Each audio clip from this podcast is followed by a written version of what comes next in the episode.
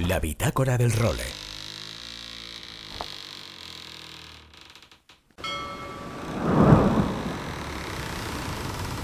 Bienvenidos a bordo del role. Una placentera travesía por los mares del podcast. Zarpamos ya en busca de las mejores historias del mar. A la caña, Nacho Gómez Zarzuela.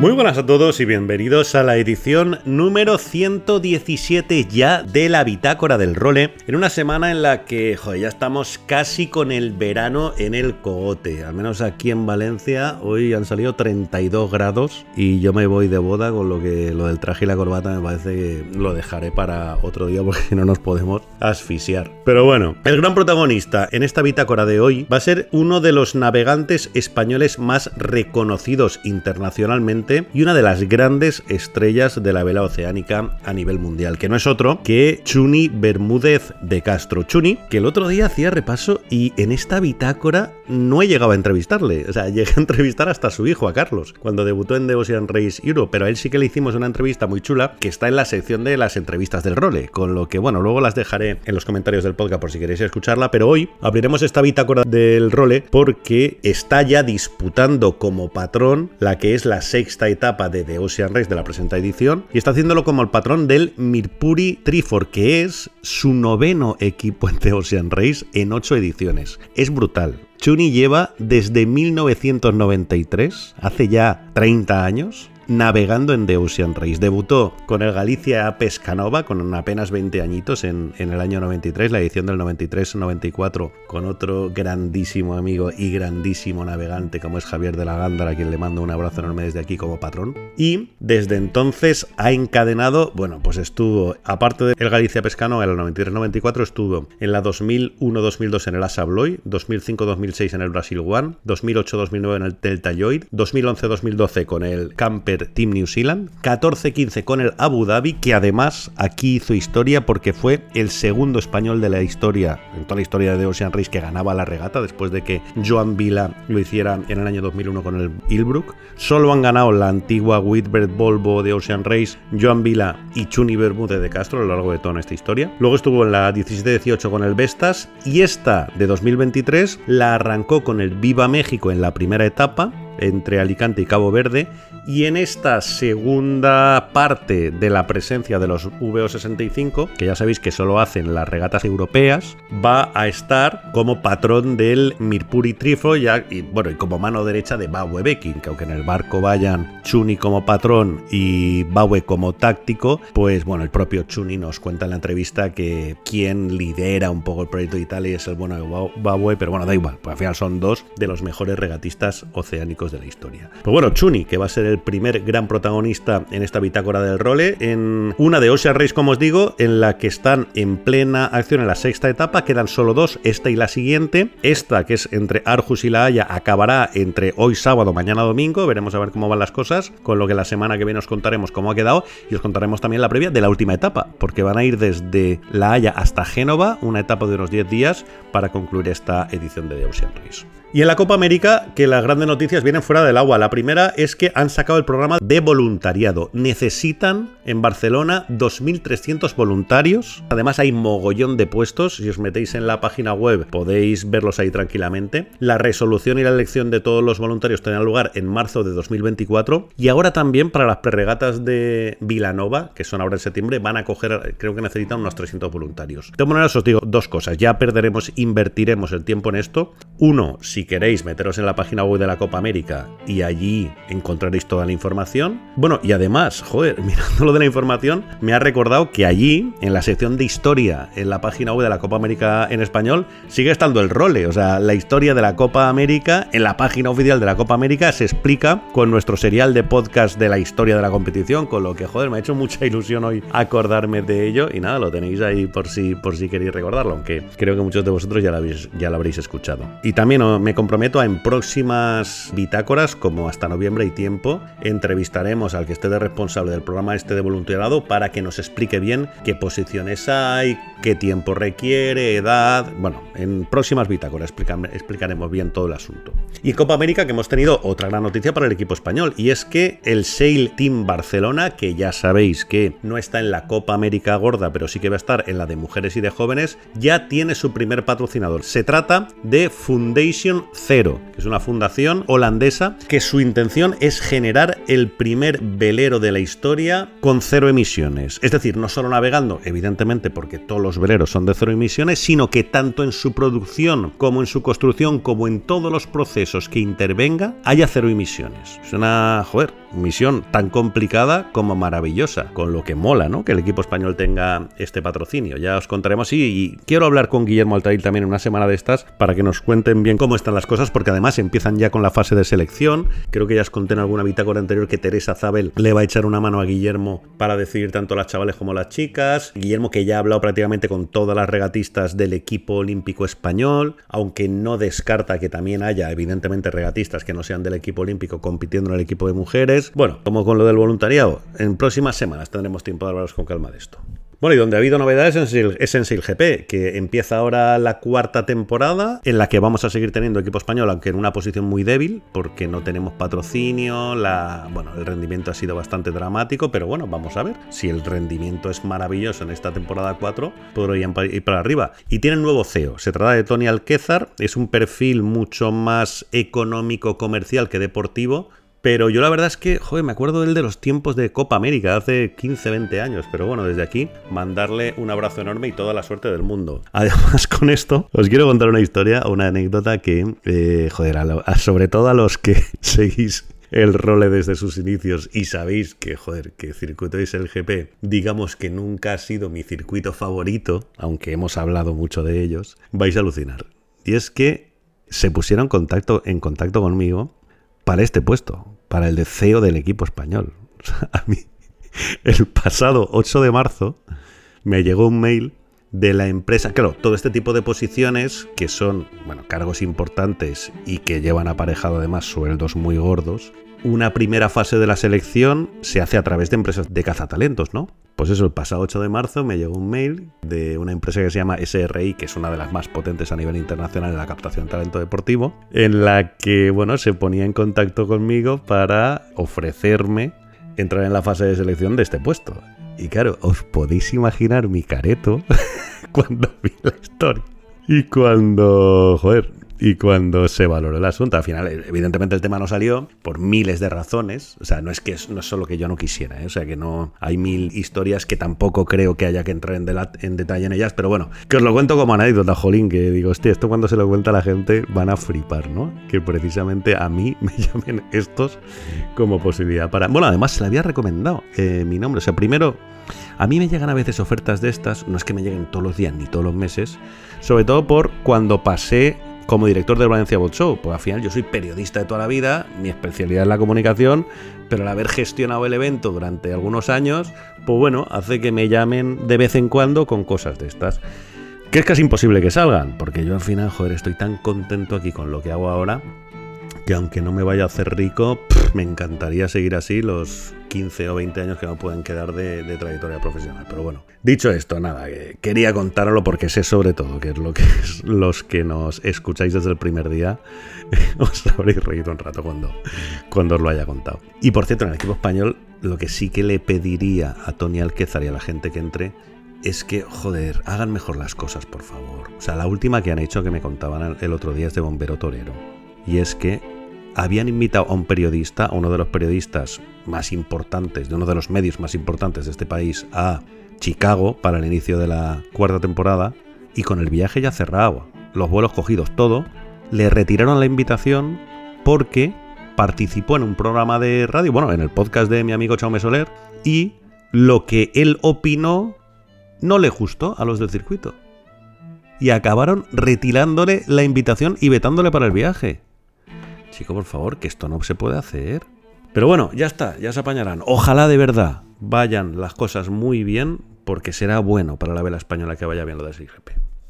Bueno, y en Santander, no me quiero olvidar de ello, porque los amigos del Marítimo de Santander que están, joder, en su mes grande, porque la Semana Internacional de Vela en Santander se disputa del 2 al 18 de junio, hay cientos de regatas de mil tipos y ahora están con el Snipe. Por lo tanto, seguiremos muy atentos, hombre, la semana, la semana que viene os cantaremos los ganadores. Y nuestro querido Luis Faguas en la sección del windsurf que nos va a traer el resumen de lo mejor de la apasionante prueba de olas de Fiji de la semana pasada. Y además Luis que va a ser el embajador entre todas las escuelas de la federación de un código de conducta de buenas prácticas que es la Federación de Vela de la Comunidad Valenciana, de la que Luis es director de sus escuelas y en la que bueno se basa sobre todo del respeto al medio ambiente y de la sostenibilidad que tan de moda está, pero que hay que practicar en el día a día. Bueno, que Luis va a estar por allí también, enseguida lo escucharemos. Bueno, yo recuerdo como siempre que hay dos maneras de poneros en contacto con nosotros. La primera, nachogomez.elrole.com, ese es mi mail, nos mandáis lo que queráis, incluso si os queréis apuntar a la newsletter que mandamos todos los sábados con los nuevos contenidos, o me escribís ahí, os metéis en la web, en la sección de contacto y os llegará. Y también tenemos el WhatsApp, creamos hace tres semanas, Jolín, y ya nos han ido llegando bastantes mensajes vuestros también de felicitación. El programa de las orcas de la semana pasada, por ejemplo, ha tenido muy buena acogida. Jolín, estoy muy contento por eso. Pero bueno, lo que queráis nos lo podéis hacer llegar también a través del WhatsApp al 613070727. Repito, 613070727. Pues con todos estos contenidos arrancamos ya la edición número 117 de la Bitácora del Role. La Bitácora del Role. Bueno, pues arrancamos esta bitácora del role y como os decía al principio, hoy tenemos comunicación, bueno, con uno de los navegantes de los que más hemos hablado en este role desde su creación, uno de los grandes históricos de nuestra vela, que sigue dando guerra y que va a estar de patrón en esta segunda oleada de la presencia de la flota de los VO65 en The Ocean Race, que ya sabéis que salieron el jueves cuando escuchéis esto, ya habrán salido en esta penúltima etapa entre Arjus y La Haya y que, bueno, voy dejarme de líos y dejadme saludar ya a Chuni Bermúdez de Castro. Chuni, ¿qué tal? Muy buenas. ¿Qué tal? ¿Cómo estás? Bueno, bienvenido de nuevo a esta bitácora del role. ¿eh? Teníamos muchas ganas de volver a hablar contigo y, joder, te lo agradecemos especialmente porque sabemos que vais de cabeza en estas horas previas a la salida. Muchas gracias, Nacho. No, siempre es un placer hablar contigo porque siempre estás al día de todo y, te gusta y, bueno, nos informas muy bien de nuestro deporte. Entonces siempre es, es un placer. Pues muchísimas gracias, hombre. Además, tú estás, Jolín, de estreno entre comillas, porque si bien ya hiciste la primera etapa de esta atípica de Oserri para los 65 con el Bio a México, ahora vuelves, pero de patrón en otro proyecto, en el Mirpuri Trifor, ¿no? ¿Nos puedes contar un poquito cómo ha sido el desarrollo de esto, Chuni? Bueno, esto surge por el armador danés de Trifor, John, pues que quería hacer estas dos etapas y unieron fuerzas con Mirpuri Tenían el barco ya preparado y, bueno, se ha conseguido la tripulación muy rápido. Mm, eh, está, pues eso, este hombre siempre navega con Becking y con, con, su gente, con Jens Dolmer, que son gente bueno, muy organizada y se montó todo pues, muy rápido. Pero bueno, por eso estamos aquí. Eh, siempre está bien navegar y competir, además en estos barcos, bueno, que conocemos un poquito, pues llegas y son barcos iguales, este barco pues tiene buenas velas también y son etapas, bueno, esta de tres días pues son etapas en sprint que no te da tiempo, es como un 1500 los 1500 de, atletismo, que no ni, es una larga ni una corta. Estás, tienes que pasar tres días, pues eso, rodeando esquinas además, no son recorridos muy, muy largos. Estás entre zonas de exclusión, los, el tráfico marítimo y bueno, siempre hay, poquito fondo por aquí, por, por estos mares, hay que tener mucho cuidado, mucho tráfico. Y entonces, pues bueno, pues son regatas muy entretenidas que vamos a tener que pelear ahí. Bueno, es, un placer estar aquí otra vez. Sí, sí, oye, porque además aquí supongo que tema de guardias y tal se destrozará en el día a día, ¿no? Es verdad, porque no por mucho que tú planees, supongo que será casi estar siempre a full. Claro, pero bueno, siempre tienes que mantener esas guardias para que cuando tengas que descansar, pues tienes tus horas de, off, que es en las que te puedes ir. ¿Sabes? Que todo el mundo sepa que, que, bueno, si estás bien, pues puedes echar una mano y seguir en cubierta y tal, pero cuando, cuando ya no puedes más, pues tienes tu tiempo. Está claro que para maniobras difíciles, pues tienes que estar todo el mundo en cubierta. Y en estos barcos más, que vas muy pegado, son barcos completamente iguales y tienes que sacar todo. Además, tenemos muy poquito viento. La primera, la salida, pues va a ser de vientos no muy estables. Entonces, pues bueno, cambio de velas, cambio de marcha. Va a estar divertido. Sí, joder, porque me acuerdo que el estreno en esa primera etapa entre Alicante y Cabo Verde, joder, las condiciones que tuvisteis fueron de las de Mediterráneo duro, durísimo, ¿eh? O sea, vosotros incluso tuvisteis a tener que parar a reparar la mayor, prácticamente todos los equipos con historias tuvisteis unas condiciones brutales. En esta, por lo que me cuentas, no, no parece que vaya a ser tan, o sea, muy exigente en cuanto a mucho cambio de vela, mucha historia por el tema del viento, pero al menos no tan brutal como fue aquella etapa, ¿no? No, esta salir de, bueno, de Dinamarca y, Noruega tampoco es, tenemos buen, buen, tiempo.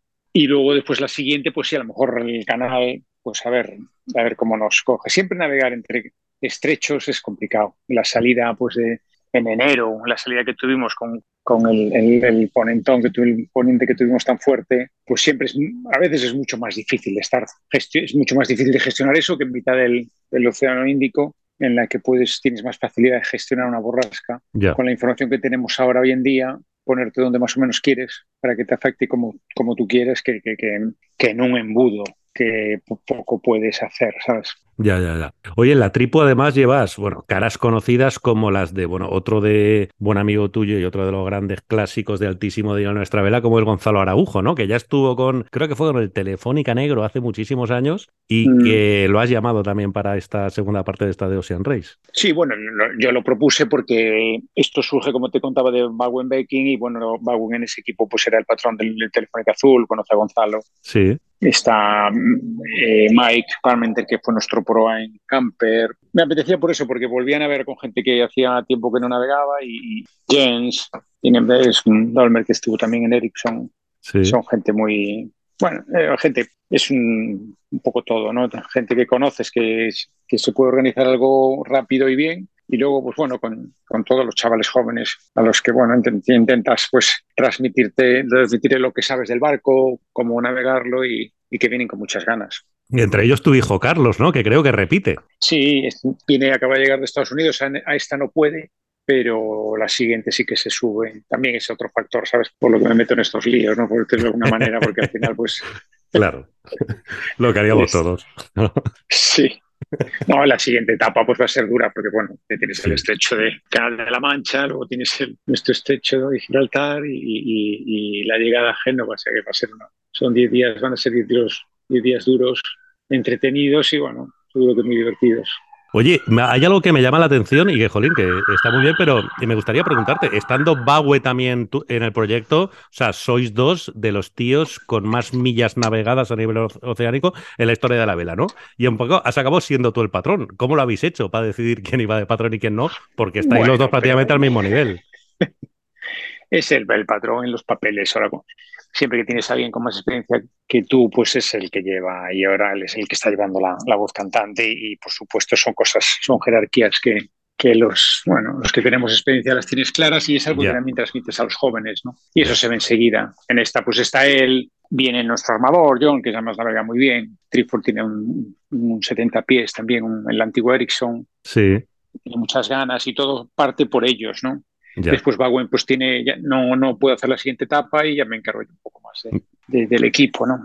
Vale, vale, vale. Bueno, bueno, eso tenía eso. Bueno, los del Trifo, ahora, que comentas, con el 70 este que dices, llegaron a batir un récord de la Vuelta a Mallorca o algo así, ¿no? Que ya tienen como... Sí, sí, sí, sí. Aquí tienen, aquí salen, salen mucho a, navegar, hacen mucho, muchas salidas con, con gente, claro, tiene muchos empleados y lo, lo mueven muy bien. Estos días están navegando con el, con el barco grande también. Tienen aquí, es una ciudad muy, muy bonita, tiene un buen tamaño y, bueno, tienen un sitio maravilloso, sobre todo en esta época, ¿no? En invierno, pues claro, esto tiene que ser diferente. Oye, Chuni, ¿y has mirado de reojo? Imagino que sí, pero bueno, la pregunta no es si lo has mirado, sí. ¿Qué te ha parecido esta vuelta del mundo tan atípica de los Simoca? Porque ha habido un poco de todo, ¿no? Poco barco, mucha rotura, pero a la vez mucha velocidad, récords rotos, seguimiento de los vídeos que venían pues igual que siempre. ¿Tú cómo lo has visto desde fuera? Bueno, realmente tampoco la he seguido mucho, pero no estoy muy al día ¿no? de, los barcos con foil y no me atraen mucho, y menos para, para hacer estas cosas.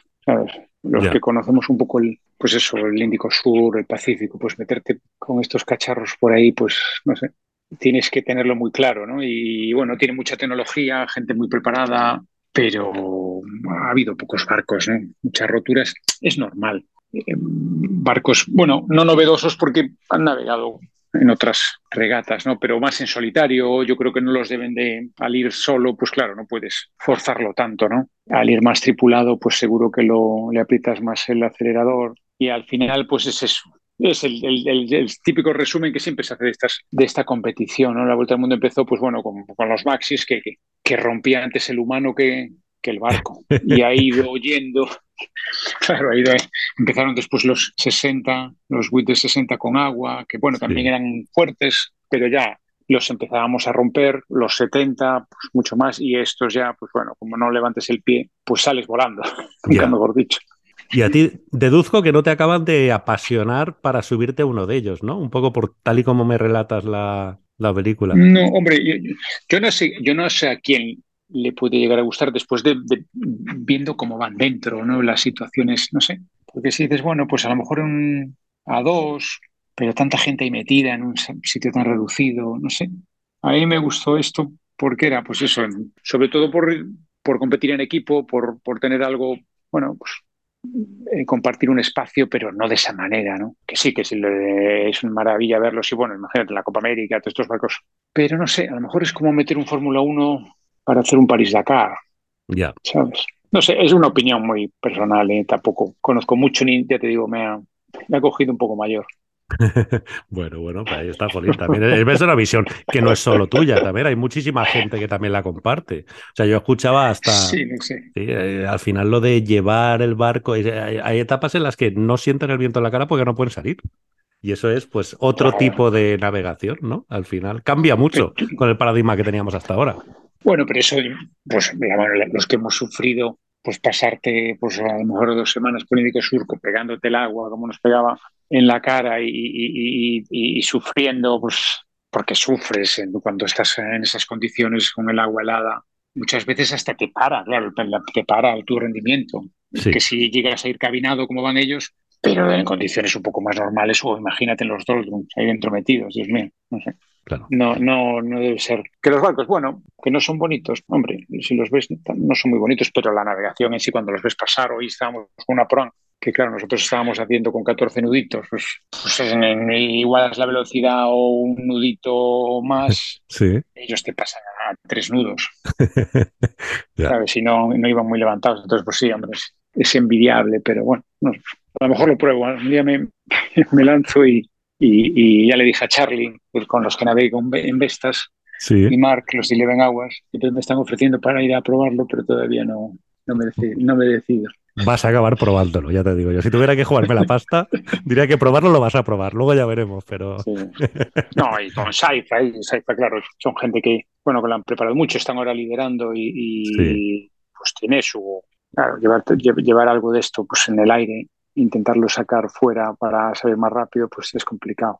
Tienes que estar muy entrenado. Y mira el golpe que se han dado, a matarse, ¿no? Y le ven agua, se pegó un golpe ahora ahí que casi, bueno, Charlie se fastidió, un golpe en la cabeza muy fuerte. a y el OBR también, lo pues, morir. Sí, Amori, que es un tío fantástico. Tuve el placer de hablar con él también, son gente encantadora. Y la para matarse. Creo que le, le, dieron de dar a la cola de la ballena, entonces no, no paró realmente en seco y no rompieron nada. Pero bueno, ellos casi se matan, es como ir a, es como ir en un autobús de pie, te chocas contra un muro. Joder. Entonces, bueno, hay que andar con más cuidado. Por eso ahora están con esos sistemas, ¿no? En Expedition están metiendo pues el avistamiento y a ver si son, somos capaces de, bueno, de detectarlos a los a las ballenas, a los y a la, bueno, a lo que haya flotando por ahí.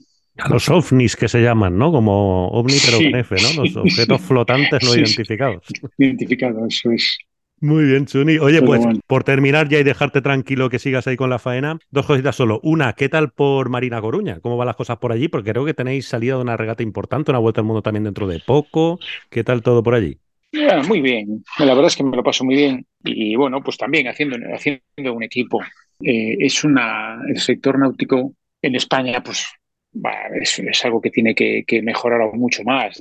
Ya es muy fuerte, todo el Mediterráneo, Palma, bueno, son sitios lo estamos viendo, ¿no? La gente, la gente con más, bueno, los millonarios más grandes están llevando sus barcos allí y, y eso, el clima que tenemos, la, costa que tenemos es envidiable. Y en La Coruña pues tenemos una esquina que pasa mucha gente y, y ahí, ahí se, puede, se pueden hacer muchas más cosas de las que se hacen y, en eso estamos. Y la regata, pues nosotros la Global Solo Challenge es una regata, es otro tipo de gente, pero gente con muchísimas ganas, más amateur, con sus sponsors pequeñitos y es una salida al revés, o sea, van a salir los, los pequeños delante bueno, pues en teoría hay 27, 28 inscritos, a ver. Coño, muy bien. Como son, sí, son gente que se está preparando ellos mismos, tenemos en la Marina y en nuestro paradero un par de ellos preparándolo y bueno, nosotros nos solo eh, eso, Marco Nanini nos, nos ha pedido que le hagamos la, la salida y la llegada. Salen de La Coruña, dejan la Antártida por estribor y vuelven a subir. Y a ver, salen los pequeños delante, como te digo, entonces si hay un par de, Open 60 empiezan a salir en, a finales de agosto, me parece, principios de septiembre, y los últimos, pues casi un mes y medio después. Es otro tipo de tal, pero está muy bien también, o sea, el seguimiento y que la gente, pues mucha gente con muchas millas que pues se han reunido y, se han, bueno, pues eh, se han decidido hacer una vueltita. Qué bien. Oye, y para terminar, ¿y la Copa América la estás mirando de reojo? Ahora que la tenemos aquí al lado, además, junto mío, Guillermo, metido con el equipo de chavales y de chicas español, que... No la estoy siguiendo mucho. más por Diego Torrado, que está en, Alingui. Ah, es verdad. Está ahí con los AC40 él, ¿no? Sí, sí, sí, sí, me cuenta todo. Sí, sí, este hombre está ahí. Es una persona que, hay que, que yo la llevaría a cualquier lado, porque lo tienes que sacar del barco, si no, no sale. Está todo el día metido y lo vive como, como nadie. Y está ahí, está muy bien, está muy ilusionado, a ver si, bueno, pues te dice que van los, los kiwis van muy por delante, pero a ver, nunca se sabe. Como todo es tan secreto, pues... Pero bueno, ya iré a tener la oportunidad de, acercarme, porque claro, esas cosas hay que verlas en sitio. Y, bueno, pues sí, es, pues sí, ahí sí que son, son Fórmulas 1 que, que para eso sí, verlos volar, que esa pelea, pues sí que son, creo que tiene más lógica. Pero bueno. Muy bien, muy bien. Pues Chuni, nada, muchísimas gracias por haber compartido otro ratito con nosotros y nada, mucha suerte en este final de The Ocean Race, que vamos a estar ahí atentísimos como siempre a ver todas estas evoluciones. Muchas gracias. Pues seguimos con Chuni Bermúdez de Castro, patrón en esta ocasión del Mirpuri Trifork en la Ocean Race, la sexta etapa que ya está en funcionamiento. La bitácora del role. Aloha Nacho y amigos de El Role. Aquí estamos una semanita más para traeros la actualidad windsurfera entre lo que está por venir y lo que ya ha pasado. Esta semana todo de olas. Hemos tenido como lo que está por venir una mala, mala, malísima noticia. Se ha caído del calendario el evento de Tenerife, la prueba que teníamos en el cabezo, ha caído un poco por todo el tema político también que tenemos en España, de elecciones y más elecciones y los organizadores no han podido asegurar que se pudiera realizar la prueba. Se ha estado dudando entre posponerlo y no posponerlo y en Tenerife ha caído. En Gran Canaria sí que están aguantando. Entre el 1 y el 9 de julio se va a mantener. Vamos a tirar para adelante, pero la prueba de Tenerife de Cabezo era una prueba que caía un poquito después, recién pasadas las elecciones y no estaba claro qué iba a pasar. Entonces, desde PWA se ha decidido caer esa prueba y, es una pena porque el Cabezo es uno de los mejores spots del mundo para navegar, para saltar y ya sabéis que yo le tengo un cariño muy, muy especial. Y esto eran condiciones onshore, condiciones más de salto. Hemos tenido el eventazo del año en Fiji, en unas condiciones descomunales en Kurukuru, ya os dijimos la semana pasada, en Cloud Break en Fiji, con muchísima diferencia horaria y esta vez sí ya a partir de las semifinales con conexión en directo pudiendo ver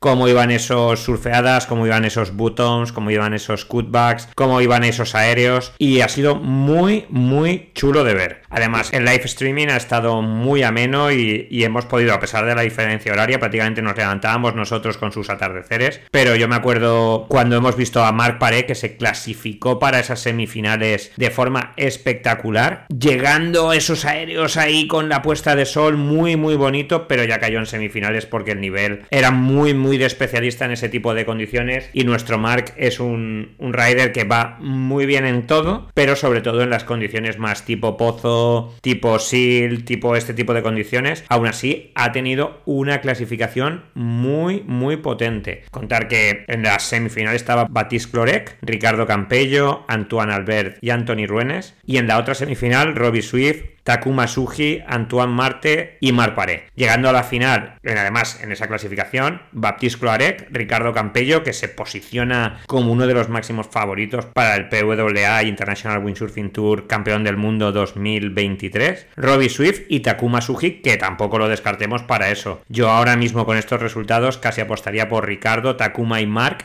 que son los que se pueden partir el bacalao en estas cosas. Porque al final el, séptimo puesto de Mar Paré puede estar ahí, ahí, que le puede permitir seguir peleando por este pedazo de título que vamos a tener este año. En cuanto a las chicas, que también surfearon con unas condiciones brutales, destacar a, a Sarah Hauser, que ganó el evento, seguida de Sara Kita, que sabéis que va muy bien en tanto en slalom como en, como en freestyle y como en horas. Es una tía que es súper, súper polivalente. Y destacar también el papel de Jessica Chris, súper veterana. Yo me acuerdo cuando veíamos vídeos de PWA en el 91 con Bjorn y Robin Ash y compañía. Jessica Chris australiana, muy, muy potente. Pues nada, Nacho, esta semana noticias alegres, noticias tristes, sin PWA en Tenerife, pero con un súper evento que nos permite ver Instagram, ver YouTube y recrearnos en, esas condiciones perfectas, no aptas para todo el mundo. Hay la mayoría a tragar coral y, y a besar el arrecife. Y ver si conseguimos hablar con Víctor o con Mark y que nos puedan contar un poquito lo que ha sido el evento. Chao, chao y nos vemos por los mares. Y con Luis Faguas, como siempre, nos marchamos. Regresaremos la semana que viene en una nueva edición de esta Bitácora del Rol. Hasta entonces, sed muy felices y navegad todo lo que podáis. Adiós.